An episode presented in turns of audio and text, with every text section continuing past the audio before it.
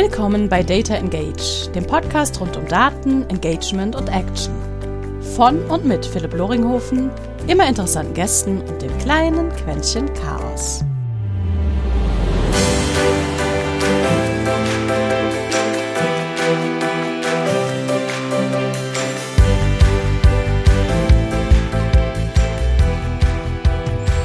Und herzlich willkommen zu einer weiteren Episode eines kleinen Podcasts rund um Daten und was wir damit Schönes tun können im Marketing, Vertrieb und wie wir unsere Kunden einfach etwas glücklicher machen und zufriedener mit den Angeboten, die wir ihnen hoffentlich dank Daten liefern. Heute dabei ein Kollege, mit dem ich sehr intensiv diskutiere, von dem ich sehr viel lernen darf, weil er einfach jede Menge Material, Inhalte, Wissen, Tipps, eine unendliche Liste an Zeug liefert, mit dem ich gemeinsam im, in einem TDWI Roundtable ähm, sitze, mit dem ich jetzt bald ein kleineres Buch veröffentliche.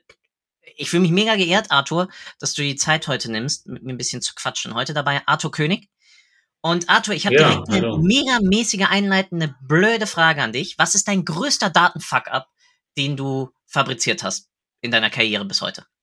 Der allergrößte Fuck-up als solcher. Also ich habe mal, weiß aber nicht, ob es der größte ist, der ist aber noch aktuell. Ich habe jetzt vor relativ kurzer Zeit recht viel Azure-Kosten verursacht, indem ich äh, so ein Prototypen aufgesetzt habe und äh, man hat ja so wahnsinnig schnell was zusammengeklickt und dann äh, war sie eine Infrastruktur, wo man früher drei Admins gebraucht hätte, mit ein paar Klicks aufgebaut. Das habe ich dann halt gemacht und wurde von der Rechnung etwas überrascht, aber zum Glück haben wir das auch eingefangen.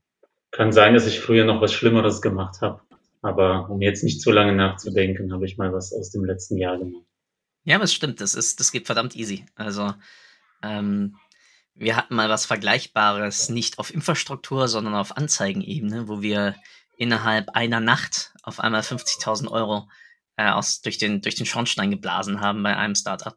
Ja, das haben sie bestimmt lustig gefunden. Ja, Ups, ist, ja, ja, wir waren, wir waren, waren stabil gefundet und alles und wir konnten es auch teilweise zurückfordern, weil es, aber ja, aber ja. Es geht ja, einfach. Da fühle ich mich jetzt, äh, fühle ich mich jetzt doch wieder etwas klein dagegen. Ja, aber okay. Na gut, also im, im, im Marketingbereich geht es ja einfach noch ein bisschen einfacher teilweise, einfacher leider. Mhm wenn dann deine Bit-Optimisierung, also Automatisierung, dann da verrückt spielt, weil du falsche Parameter da reinjagst, dann äh, ja, hängst du auf einmal an der KI. Oder eher nicht an der KI, sondern an den if, then, that Statements, die es ja doch noch meistens sind. okay. Mein Lieber, du machst verdammt viel im Bereich ja Dashboarding, Dashboard-Aufbereitung, ähm, hast jetzt gerade auch eine neue Position übernommen. Wenn du ein neues Dashboard-Projekt angefangen hast, was waren da so deine grundlegenden Schritte, um überhaupt mal zu verstehen, was wird hier von mir erwartet? Puh, also naja, die grundlegenden Schritte, das ist natürlich zuhören, zuhören, zuhören. Also wirklich mit dem Kunden dann drüber sprechen. Das ist oft ja die Erwartungshaltung da, dass ich dann komme und komme quasi mit einer Best Practice Schablone, dann läuft alles.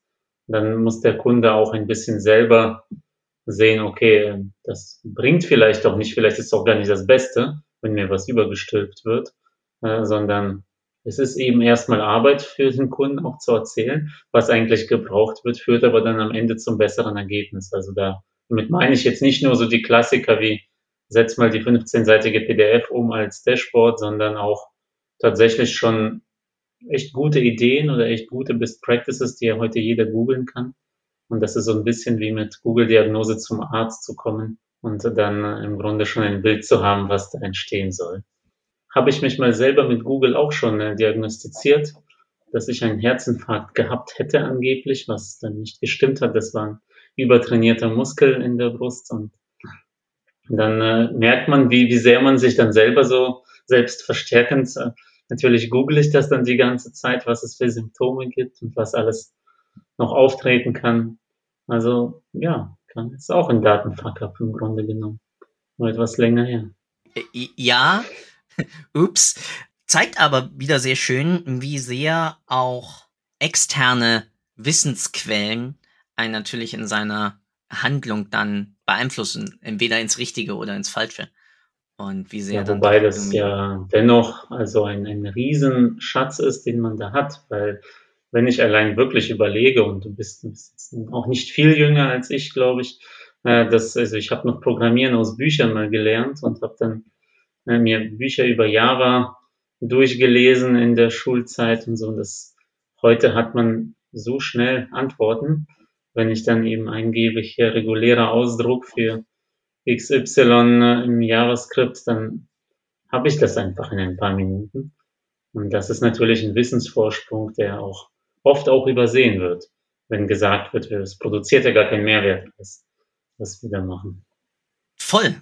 Also ich glaube, in dem Bereich, und das kann man, kann man ja perfekt auf die gesamte Datenwelt, die ganze Analysewelt ja übertragen, ist einfach ja der eine zielgerichtete Exploration aller Google, ich suche nach einer gewissen Erkenntnis. Oder halt, jetzt blöd, dass ich das Wort äh, zielgerichtete Exploration gerade benutzt habe, weil das andere ist ja eine, eine unzielgerichtete Exploration, ja, wo man reingeht und eine Vermutung einfach nur hat, ein, ein Gut-Feeling, was ja auch erstmal in Ordnung ist, mhm. und da dann zu schauen, okay, gibt es weitere, weitere Fundamente. Was mich zurückbringt zu meiner zweiten Frage, wenn ich dann ein Dashboard, Reporting oder Datenprojekt ansetze, du hast ja gesagt, zuhören ganz viel. Aber wie wichtig ist dabei dann, oder wie geh eher, wie gehst du vor, wenn es dann um das ganze Thema eigentlich Prototyping geht? Oder gingst du vor? Jetzt bist du ja für, für Custom Integrations und ähnliches zuständig. Ja, wobei ich das andere auch noch nicht ganz verlernt habe und da auch noch, auch noch zum Glück ein paar Projekte habe, um dann nicht hands-on so wegzukommen. Ähm, in der Tat ist das bei mir, weil die Kunden bei mir ja auch eher kleiner sind. Also in der Regel habe ich ein oder wenige Ansprechpartner, die so hauptsächlich dabei sind. Und da ist eben viel einfach fast schon so agil, dass es das alte Cotton Fix äh, ist, dass äh, man zusammen entwickelt und wirklich so kleinteilige, ganz enge Zusammenarbeit, also teilweise fast schon wie Support und nicht unbedingt wie klassische Beratung in bestimmtem Sinne, wenn dann irgendwas nicht passt, wird sich das schnell angeschaut, wird weiterentwickelt. Das ist natürlich auch für den Kunden immer ein, ein super Gefühl, wenn ich dann sehe, okay, wir haben uns jetzt zwei Stunden hingesetzt und dann hat sich da echt was bewegt in dieser Analyse. Und wir haben dann nicht so relativ leer so in die Blase gesprochen. Also im Grunde sehr agil. Das ist deswegen, habe ich immer gelernt, ich bin selten selten sehr umfassend vorbereitet auf alle Eventualitäten, sondern da, da geht es viel um Reagieren und natürlich äh, ja, weiß ich, was ich kann und was nicht und dann finden wir die beste Lösung. Da ist das noch ein bisschen zu viel so abstrakt, was ich da eigentlich tue, aber im Grunde, ja, Kunde gibt eine Anforderung, äh, man redet kurz darüber, ich setze es um und das Tolle an Power BI ist ja zum Beispiel, es wird sofort auch gesehen. Also tatsächlich mache ich eben viel live im Tool auch und das versucht das so zu gestalten, dass es nicht ermüdend ist für Kunden, sondern dass dann gleich der Output zu sehen ist und wir sagen, okay, das ist es. Und das ist ja auch der große Vorteil. Man sieht die Daten sofort. Der Output ist einfach da. Ja, ich glaube, etwas, was noch unterbenutzt wird, ist, wir haben ja in der Entwicklungsszene etwas, das nennt sich Pair Programming ja, gemeinsam mhm. an einem Entwicklungsproblem arbeiten. Und ich glaube, etwas, was noch unterbenutzt ist, ist sozusagen Pair Analytics oder äh, Pair Data Discovery oder so etwas, wo man in einem Toolset aller einem Miro, Mural, Teams oder sonst was mhm. gemeinsam dann an einem Dashboard zeitgleich arbeiten kann, die Daten gemeinsam in der, ähm, im Gespräch äh, auseinanderschneiden kann und damit dann mhm ähm, das gesamte Team zu enablen, da Ideen zu entwickeln, weil ganz vieles, was wir ja trotz allem noch immer bauen, sind ja in sich noch immer statische Artefakte. Auch wenn wir sagen, im Self-Service kann jemand ähm, dann im stillen Kämmerlein für sich eine Analyse bauen. Aber ich glaube, es wird immer wichtiger werden, dass wir diesen aktiven Austausch, dieses gemeinsame Verbinden von unterschiedlichen Wissenspolen, Sales, Vertrieb, Produktion, Controlling, Customer Service, sonst wie, immer wieder zusammenführen, um damit dann mhm. Erkenntnisse äh, über die gesamte Organisation zu streuen. Das ist natürlich, also in der Theorie ist es super und ich freue mich immer, wenn das klappt. Und wenn dann nicht quasi schon beim zweiten Meeting dann die ersten Absagen kommen und naja, aus Zeitgründen und so und es läuft ja. Es ist natürlich so, wenn es, wenn man es selber zu gut macht, neigen dann auch die Empfänger dazu, das laufen zu lassen, weil deren Zeit ist ja auch wertvoll, verstehe ich ein bisschen. Aber diese ganze Idee vom quasi das Pair Programming in das in die Daten umzusetzen, ist natürlich klasse. Es ist ja an sich auch viel weniger nischig, als jemandem beim Programmieren zuzusehen, dass wir einfach bei Datenthemen zuschauen und dann auch einfach miteinander reden. Ich glaube nur, das muss gut vorbereitet werden. Dass wenn wir Abteilungen zusammenbringen, weil man doch das Risiko hat, Leute zu verlieren. Aber sollte ich vielleicht mal ausprobieren. Gerade so. Ich weiß gar nicht, ob man da dann Leute verliert. Also das eine ist natürlich, Leute sagen ab, sobald es, sobald sie das Gefühl haben, klar, sie kriegen nichts dabei raus. Aber ich glaube mhm. auch das andere ist, sobald sie glauben, dass die Organisation diese Arbeit dann nicht wertschätzt. Das heißt, wenn der Chef das nicht oder der Teamlead etc. das nicht vorlebt und aktiv an so etwas partizipiert, ähm, dann wird es, dann, dann bekommt es natürlich wieder diesen Anstrich von verschwendete Zeit, wie es ja noch immer die Diskussionen und auch die bewiesenen ähm, Faktoren gibt, aller, die meisten Meetings sind verschwendete Zeit.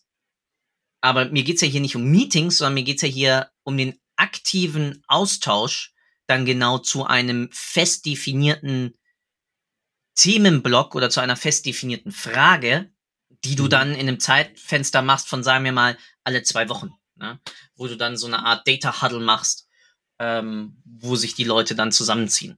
Also ich verstehe schon mhm. deine Erfahrung, dass dann Leute sagen, ja, irgendwie habe ich jetzt doch keine Zeit, aber äh, zum einen, wenn es vorterminiert ist, dann die Leute mhm. vorher lesen anstatt vorlesen. Das heißt, das Meeting ist nicht dazu da, um, um einen Dashboard zu präsentieren, sondern um aktiv an den Daten zu arbeiten und sich an denen zu mhm. reiben und nicht nur, dass vorne halt ein Analyst steht und halt irgendwie vorkaut. Ja, letzte Woche hatten wir 200.000 Verkäufe von unseren Schraubenköpfen ABC und 500 von na, na, na. Klar, da pennt jeder ein und sagt so, ja, vielen Dank, brauche ich nie wieder. Ja, und ich, so ein bisschen leben wir das intern tatsächlich bei uns, äh, wenn ich das jetzt nochmal so reflektiere, weil äh, das ist ja auch so, auch wenn wir jetzt keine Riesenfirma sind, also sind ja am Standort in Bonn so um die 70 Leute, aber dennoch ist so ein bisschen Sales und äh, Service äh, und QA und Entwicklung, äh, es sind schon eigene Bereiche und das ist schon immer spannend, wenn jemand im Meeting vom jeweils anderen ist, um dann einfach zu schauen, oh wow, das ist ja, diese Perspektive gibt es auch. Und äh, also ich fand das immer wertvoll. Ich habe auch gesehen, dass die Kollegen, dass auch zum Beispiel Entwickler das total super fanden, plötzlich im Meeting vom Service zu sein und zu sehen, ja, so funktioniert das ja wirklich am Kunden. Und so nutzen sie die Software, nutzen eben nicht nur irgendwelche Hotkeys, sondern tatsächlich die Benutzeroberfläche. Und das ist schon spannend. Die, der Transfer in die eigentliche Praxis, das ist dann das Spannende, dass Leute dann da rausgehen und nicht wieder in die eigene Routine zurückfallen, sondern dass dann die Entwickler dann auch sagen, okay, ich habe jetzt, jetzt hänge ich mich da mal auf am Thema Benutzeroberflächen und zu sagen, okay, das ist äh, total wichtig hier von der Benutzerführung, das geht nicht, dass wir da vier Klicks brauchen für eine häufig genutzte Funktion. Äh, lass uns das vielleicht mal anders denken. Also eben nicht nur auf der menschlichen Ebene, sondern dann irgendwann auch das Ganze auf die organisatorische Ebene zu bringen und diesen Austausch dort zu mhm. fördern. Also da braucht es ja auch mehr noch. Ja, also die UX zum einen davon natürlich mitnehmen aus dem ganzen Thema mhm. Usage Shadowing. Und auf der anderen Seite, wie du richtig sagst, müssen die Erkenntnisse natürlich dann ins, ins Daily Doing mit übernommen werden. Äh, da fällt mir immer wieder nur der Data Coach von, von Michael Streit ein, äh, der so etwas natürlich dann als eine Art, ich will es jetzt nicht Verhaltensmanager, aber der als Data Project Manager vielleicht sogar Data Steward dann das Ganze natürlich mitnimmt und dann mehr oder minder den Menschen, den Mitarbeitern, Mitarbeiterinnen dann dabei hilft, das zu implementieren. Weil wir wissen ja alle, wie schwierig es ist, unsere tagtäglichen Habiti zu verändern. Ja, also äh, wir sind am Anfang des Jahres. Wie viele von uns haben sich irgendwelche Jahresziele vorgenommen? Wie viele davon haben das dann eigentlich schon in die Realität umgesetzt? Na gut, noch, noch sind wir ja am Anfang. Das ist, auch rein von der Messbarkeit. Also ich kann schon sagen, ich habe schon zwei meiner Ziele gebrochen. Wow, okay, dann aber interessante Ziel. Also ich war im letzten Jahr damit tatsächlich recht erfolgreich mit so einem Ziele-Framework. Ob das jetzt dieses Jahr auch so funktioniert, bin aber da relativ zufrieden. Aber habe auch eher Ziele, die dann erst am Ende des Jahres dann wirklich messbar sind.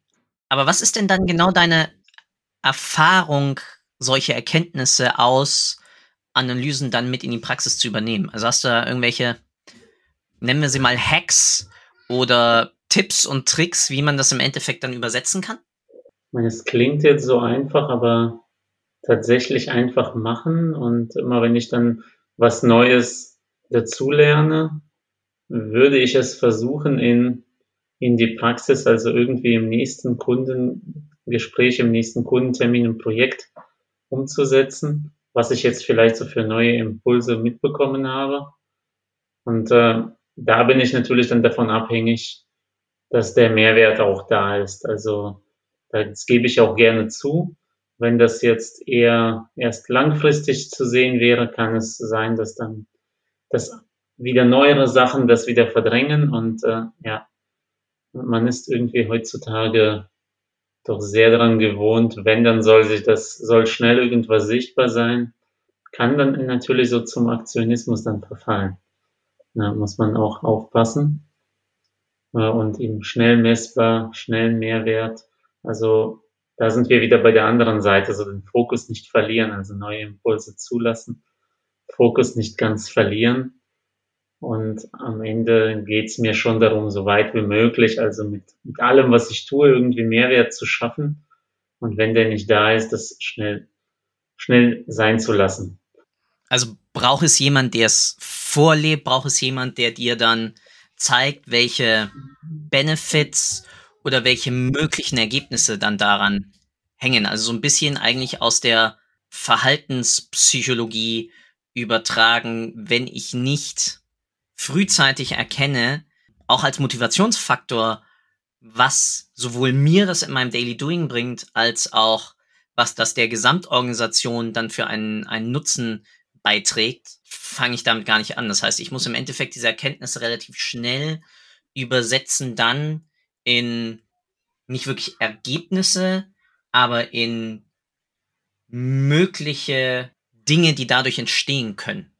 Das ist jetzt vom Wording irgendwie ein bisschen kompliziert, aber ich glaube.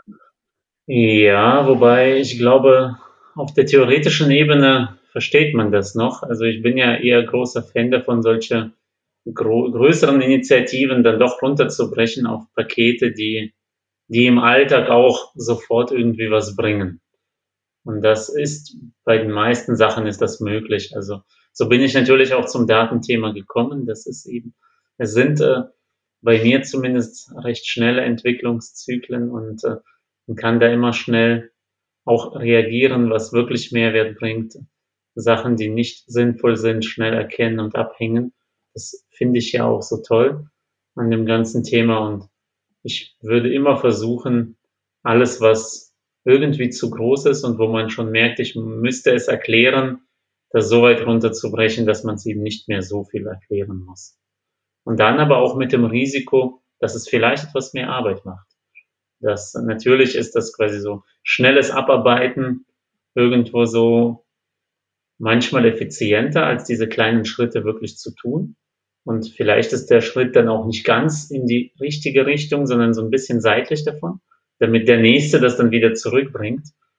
Äh, das ist manchmal aus meiner Erfahrung notwendig, um einfach diesen Mehrwert aufzuzeigen und ja, da geht bei mir so ein bisschen Erklärbarkeit und Mitnehmen vor Effizienz. Mhm, okay. Also ich hoffe, man versteht das so mit den Schritten. Also ich könnte so ganz schnell zum Ziel, aber dann äh, wäre es nicht mehr so leicht nachvollziehbar, als wenn ich erst so ein bisschen zur Seite gehe, äh, dann diesen Zwischen, diese Zwischenetappe dann mache und dann wieder zurückgehe und dann, um dann doch zum Ziel zu kommen, ein bisschen langsamer, etwas weniger effizient, aber eben gefühlt und vom Vertrauen einfach besser. Okay, aber dann lass uns das doch mal ein bisschen, weil es liegt ja uns beiden, etwas konkreter formulieren. Wir haben mhm. eine mhm. Erkenntnis, dass wir unsere Produktion um 12% steigern können und dementsprechend unsere Kosten um 8% reduzieren können, wenn, wenn wir einen Marketingkanal, nehmen wir mal Social Media, Facebook, im Content viel zielgerichteter bespielen. Okay. Das heißt, wir müssten dann also Produktion erhöhen durch, äh, durch mehr Nachfrage. Ganz genau, Produktion erhöhen durch mehr Nachfrage. So, das ist ja schon mal okay. die erste Übersetzung dieser Erkenntnis. Ja? Das heißt, mhm. wir hatten jemanden dabei, der konnte, in diesem Falle du, das Ganze sehr konkret dann mhm. mal in ein Statement gegenüber anderen Stakeholdern, die da nicht so tief drin stecken, schon mal übersetzen. Das heißt, jetzt ist ja. die Frage, wie übersetzen wir das Ganze dann genau konkret in Maßnahmen, damit wir jetzt mal rein von dieser theoretischen Ebene, auf der wir gerade sitzen, mhm. runterkommen. Ich glaube, der erste Schritt ist, wir müssen das in dann doch in ein Dashboard und in ein Ziel, ich weiß jetzt nicht, ob wir es Objectives und Key Results nennen oder klassisches mhm. Ziel oder sonst wie, ähm, übersetzen, das aber auf alle Fälle smart ist. Ja. Also ja, measurable, timely, etc., etc., etc. Und das dann aber auch visualisieren. Weil ich glaube, das ist eine der wichtigsten Sachen, die dabei dann wiederum vergessen wird. Wenn ich eine Erkenntnis habe, muss ich den Weg zu dieser Erkenntnis dann auch in ein Report beziehungsweise ein Dashboard, das halt dann dementsprechend zu diesem Zeitpunkt hin übersetzt wird, auch definieren, damit ich den, den Progress dabei auch sehe, damit ich damit dann auch die Motivation hinkriege. Mhm, okay. Und dann würdest du quasi, also bin ja viel mehr, wenn ich jetzt an Kunden denke und wenn du sagst, zielgerichteter bespielen. Äh, ich habe viel mehr mit Bestandskunden zu tun als mit Neukunden, mhm. weil bei mir die Kundenbeziehung normalerweise immer sehr lange dauert. Also eher über Jahre. Und dass wir aber weniger intensiv so im täglichen Austausch sind, aber halt, dass man sich doch kennt über Jahre. Und dann würde ich natürlich da eher mit Hypothesen arbeiten, zu sagen, okay, Kunde X, was habe ich folgende Erfolgsfaktoren. Das ist natürlich höchst subjektiv und äh, quasi so Einzelfall qualitative Aussagen, die dann aber eben zu überprüfen auf die Masse, das wird datentechnisch auch funktionieren, ohne jetzt so ganz äh, hochtechnologische Sachen zu bemühen, sondern tatsächlich zu sagen, okay, ich würde das jetzt mal ausprobieren an anderen Kunden. Also diese Art der Ansprache, die Art der Erfolgsfaktoren dort zu nutzen und zum Beispiel zu sehen, okay, der Kunde braucht immer eher das Modul aus dem Organisationsbereich bei uns. Jetzt bin ich wieder so im Software und weniger in der Produktion. Ja, aber es ist ja eine Produktion bei euch. Möchte eben Ihr produziert ja genau die Dashboards, die Auswertung, die Datenanbindung, das Data Warehouse Environment. Genau, und der Kunde möchte eben individuell betreut werden und für den ist das eben wichtig, dass äh, eben schnell reagiert wird. Da ist er auch bereit, mehr zu bezahlen und dass wir dann auch eben neue Modelle ausprobieren im Servicebereich, um dann eben aber das wieder nicht so ganz äh, groß auszuholen, sondern tatsächlich das so Schritt für Schritt zu testen an anderen Kundengruppen, um dann festzustellen, okay, funktioniert eigentlich meine Idee oder nicht, weil das lässt sich recht schnell messen. Und äh, ich habe auch mal ein, Buch gelesen, dass es ja auch das Beste ist in Ungewissheit, so zu entscheiden, dass wir sagen, okay, was sind eigentlich Hypothesen, die zutreffen müssen, damit das Ganze ein Erfolg wird. Also zum Beispiel, ja. wenn ich sage, okay, wenn ich jetzt eine Kundenansprache mache mit äh, Customer Lifetime Service, dass dann 50 Prozent der Kunden eben das Ganze aktiv nutzen müssen in den ersten Monaten, dann quasi so, so eine Art Barriere, die man, wo es fast schon mit Ja oder Nein zu messen ist und eben nicht mit äh, ja, komplexen Projektplänen, wo man dann immer sonst die Angst vor den versunkenen Kosten dann größer ist als vielleicht der Mut, das Projekt dann zu ändern. Ich glaube, du hast was, was sehr Spannendes angesprochen und zwar, du brichst es dir natürlich dann auch auf Ziele basierend auf deine einzelnen Kunden runter. Und du machst ja bei euch keinen, also ich glaube, du machst bei euch zum Beispiel keinen aktiven Sales. Aber du hast natürlich über das, was du tust, aktiven Einfluss auf das mhm. Upselling und Cross-Selling der weiteren Angebote, die ihr gegenüber diesem Kunden dann habt. Mhm. Und das zeigt ja wiederum, wie wichtig es auch ist, dass du die gesamte Organisation eigentlich auch nicht unbedingt, ich will nicht das Wort Verkaufsmaschinerie ansehen, weil das ist natürlich wiederum negativ behaftet, aber als aktiven Einfluss auch auf den unternehmerischen Erfolg als Firma. Ja, also ja. klar, wenn du schlechte Arbeit lieferst, dann kriegt euer Customer Account Manager halt auf den Sack ähm, oder Managerin, weiß ich jetzt nicht, aber so ähm, weil halt unzufrieden. Aber am Ende des Tages ist natürlich dort dann wiederum auch der Faktor Fulfillment, also wie zufrieden ist der Kunde. Und das kann man natürlich dann aus diesem grundlegende, aus dieser grundlegenden Erkenntnis ja dann auch runterbrechen. Du kannst ja für jeden einzelnen Kunden auch Potenziale du dann auch definieren, die dann mhm. wiederum einfließen in Sales etc., was ja nur zeigt, wie viel wichtiger es eigentlich ja ist, dass die einzelnen organisatorischen Einheiten eines Unternehmens ähm, bei solchen Erkenntnissen ja auch mit eingebunden werden.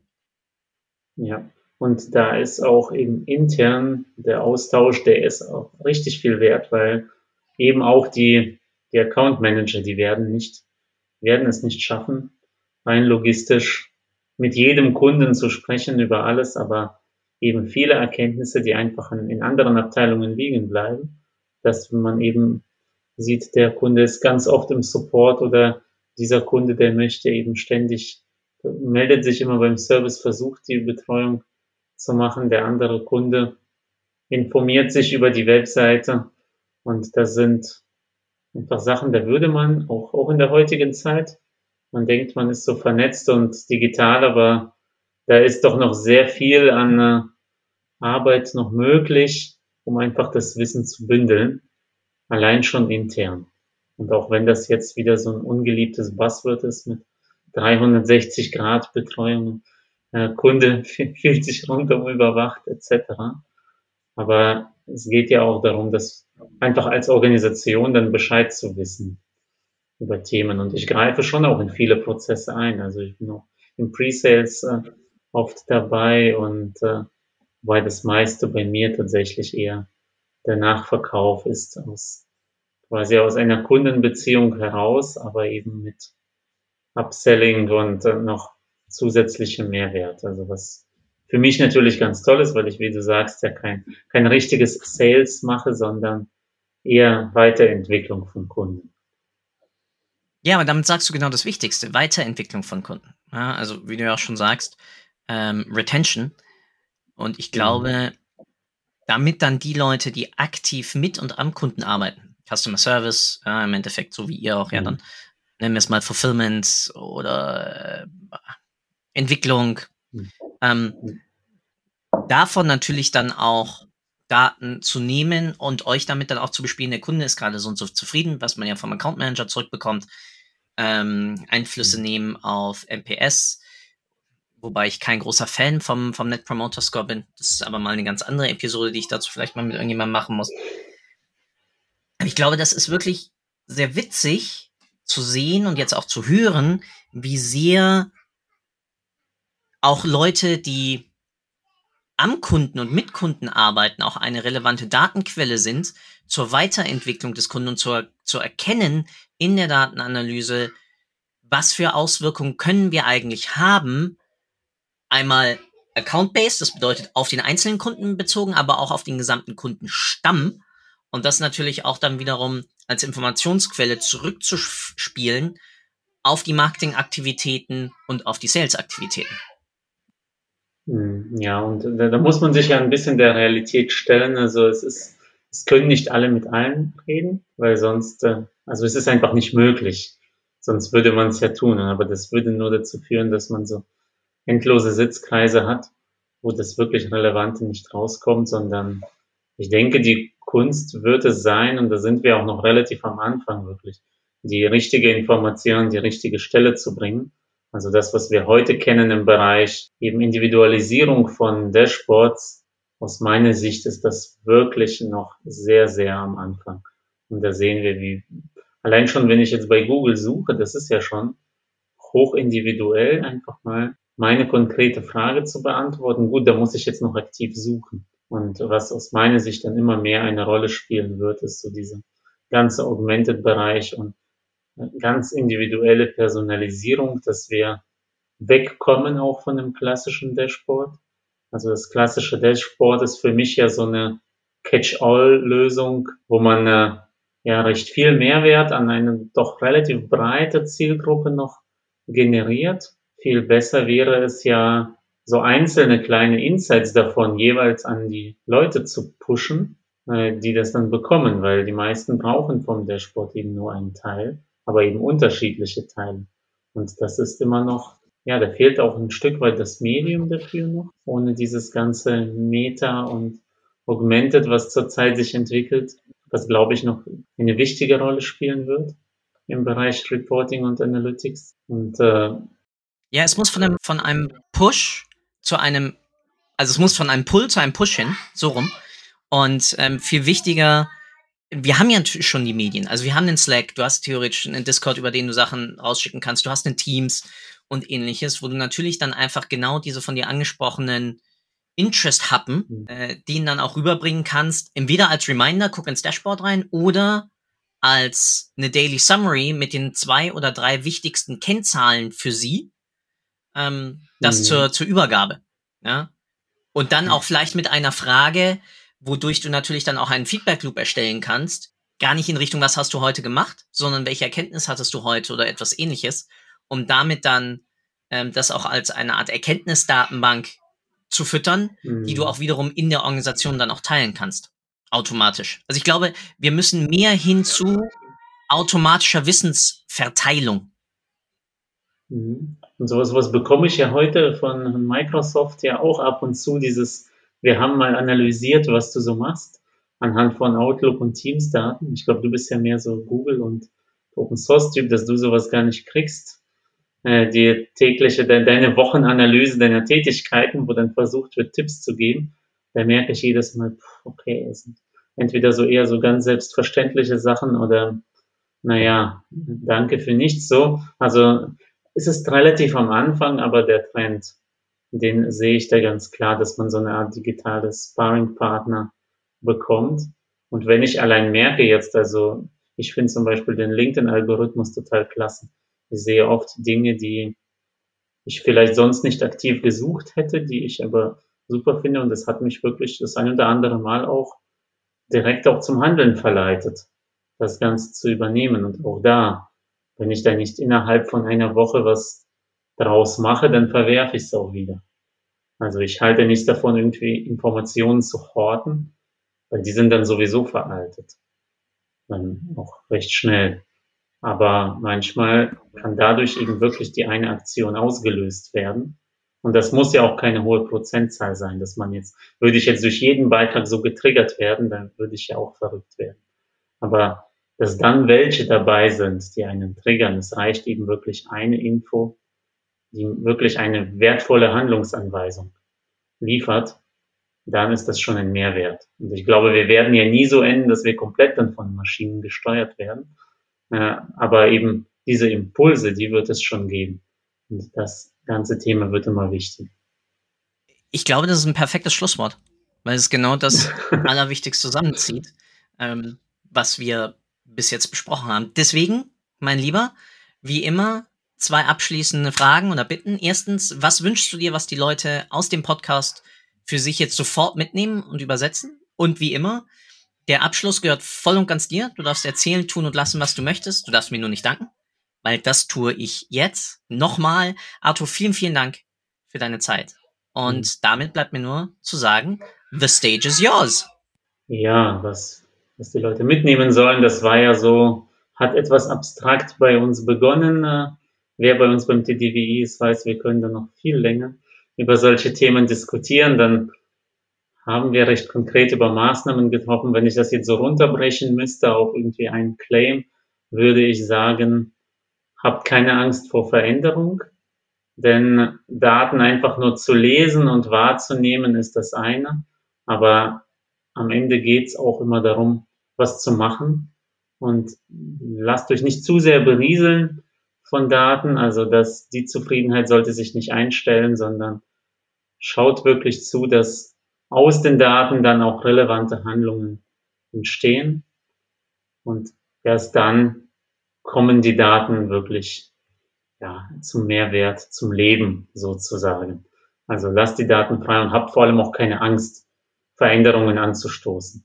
Man macht heute nichts kaputt. Die wenigsten der Zuhörer werden jetzt Atomkraftwerke oder welche hochmedizinischen Geräte steuern. Und alles drüber hinaus, wie gesagt, wir haben auch von Fuck-Ups erzählt.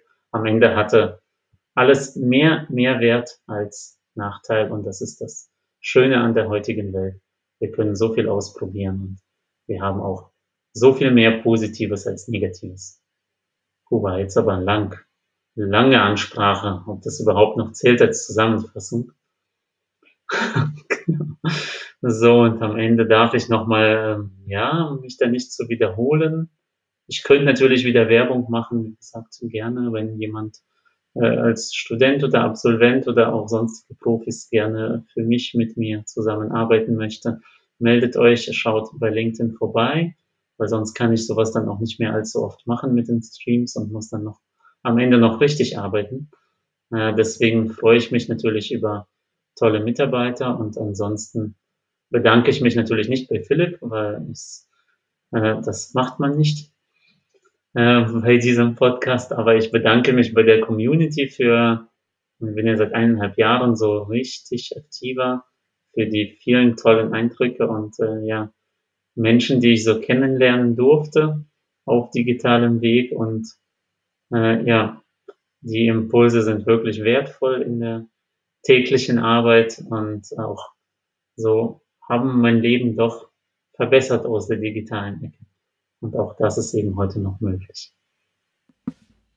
Top, mein Lieber, dann wünsche ich dir einen wunderschönen Tag. Ciao, ciao. Ich dir ebenfalls. Danke für deine Zeit. Ich hoffe, du konntest auch heute wieder etwas für deinen Umgang mit Daten mitnehmen und bist dem Warum ein Stückchen näher gekommen. Ich auf alle Fälle. Hinterlasse doch bitte eine Bewertung auf iTunes, Spotify oder von wo auch immer du gerade zuhörst. Das hilft wirklich sehr. Bis zur nächsten Folge bei Data Engage. Dein Philipp.